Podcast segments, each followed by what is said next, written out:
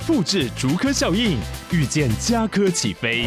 嘉义花园造镇新案 AI 世界城隆重登场，马上把握与嘉科最近的距离。嘉义科学园区无人机产业聚落，华泰名品城打造高铁 Outlet，故宫南院长庚医院县府生活圈 AI 世界城二到三房抢先预约零五三七一七五五五。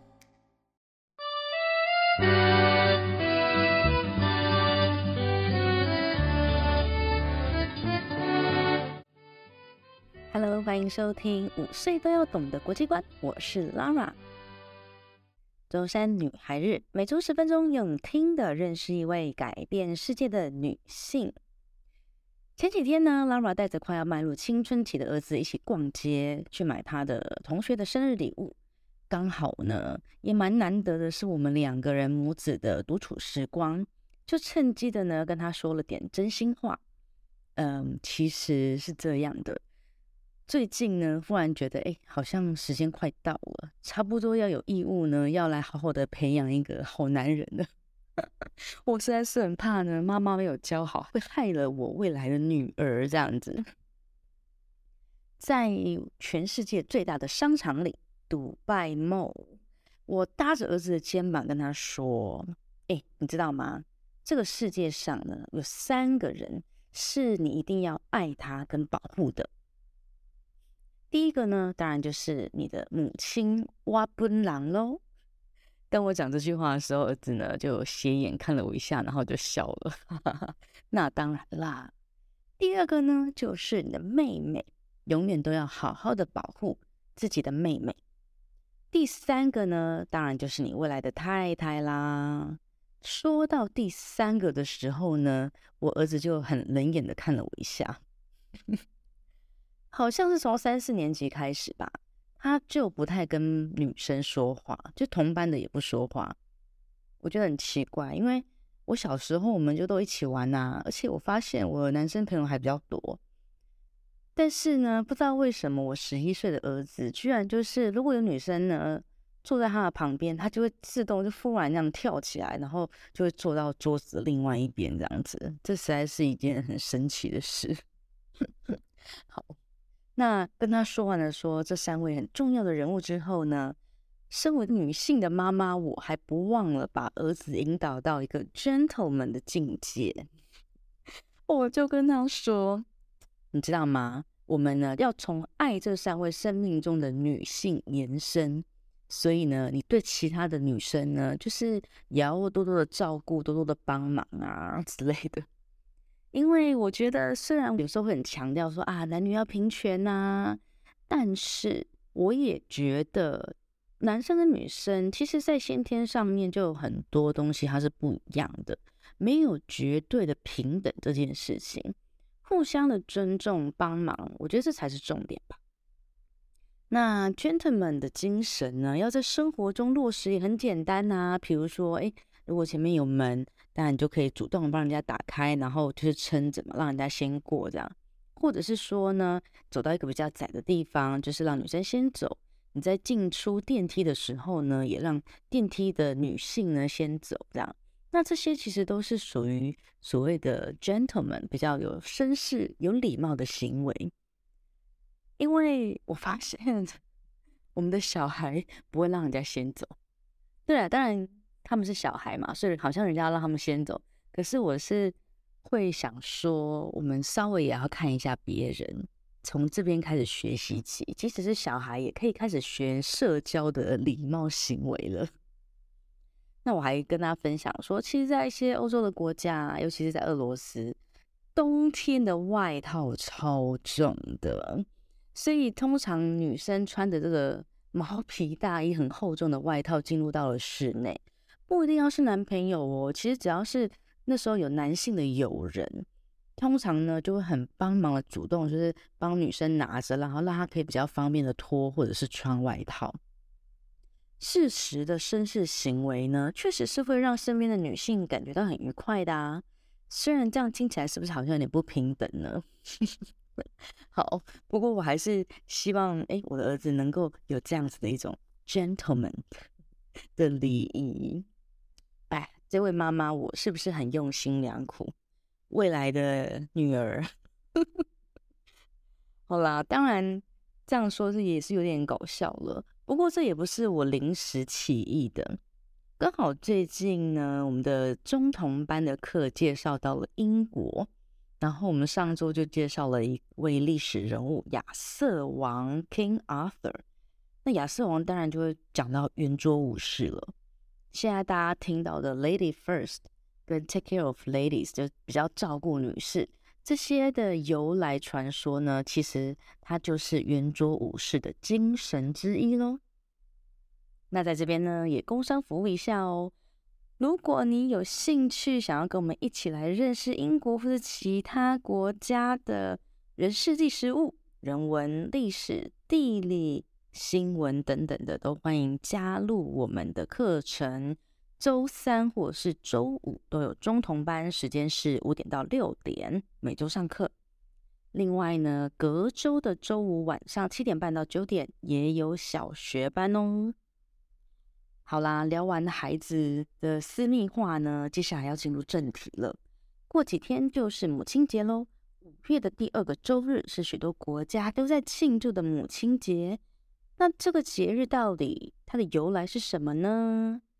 原来啊，在一八五零年的时候，在美国的西维尼亚州有一位女性叫做 Anne Reeves Jarvis，我们就叫她 Anne 好了。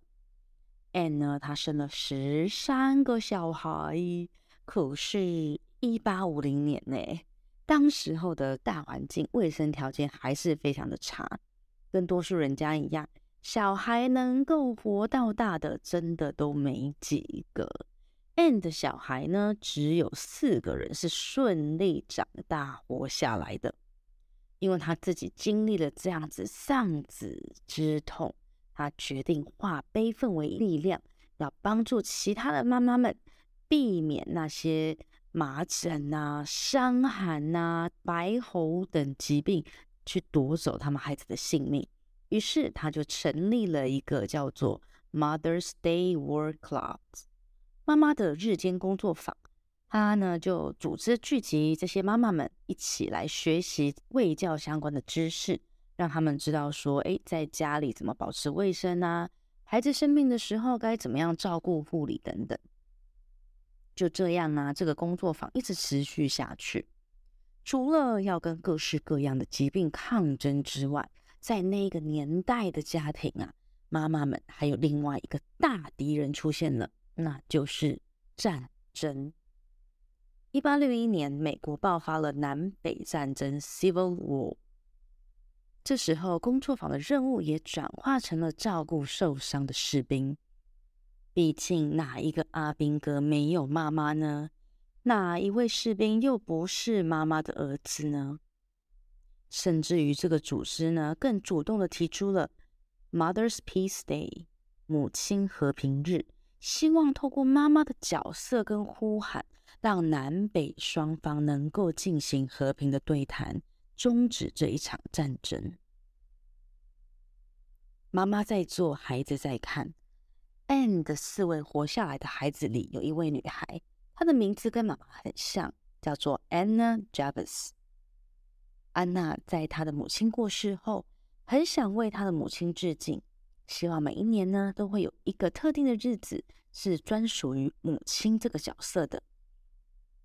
每个周日都是大家上教堂做礼拜的日子，于是安娜就选了一个距离她母亲去世最近的一个星期天，刚好就是五月的第二个周日，作为母亲节 （Mother's Day）。他希望呢，在这一天，每一位做儿女的都能够去感谢跟赞扬自己母亲的重要以及伟大。经过几年的努力争取之后，Mother's Day 的活动啊，做得越来越大，也被西维尼亚州的州长定为法定的假日。在十年之后，更被当时候的总统签署定为美国的法定节日。一九一九年的时候呢，美国实现了妇女的选举权。这一个年代是美国女权正在兴起的时候，所以母亲节也刚好成为了女性们争取女权的一个很大的口号。终于在安娜以及其他的女权人士争取下，这个节日的地位被完全的确立了。从此之后，母亲节的庆祝活动呢，就变得更加的盛大，也流传到了全世界各地。本来利益良善的母亲节，到最后演变得有点过度商业化了。只要是在五月份的时候啊，康乃馨花的价格就会暴涨，女性或者是家庭用品相关的商品呢，会被大肆的宣传。在商人们一片努力之下，母亲节就跟其他的节日一样，成了商品抢购节。这就跟本来创立这个节日的目的呢，大相违背了。身为母亲节创始人的安娜呢，她开始反对这一个她一手促成的节日。除了觉得被商人利用了之外，她更生气有一些慈善团体打着母亲节的旗帜呢，到处去募款，却没有用在对的地方。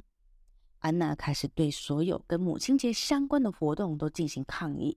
甚至于他不惜花费大量金钱控告对方，直到安娜去世之前，他还是竭尽所能的反对这个节日，并且他还想要游说政府把母亲节从政府的日历中去除。不过呢，直到今天，母亲节在美国，它还是维持着一个国定假日。Lara 在年轻的时候呢，也一直都会 follow 各式各样的节日。尤其是生日啊、圣诞节、新年、农历年、情人节、母亲节等等。但是这几年来啊，我对节日的感受真的是越来越淡了，因为我也觉得，好像节日都变成商人节了。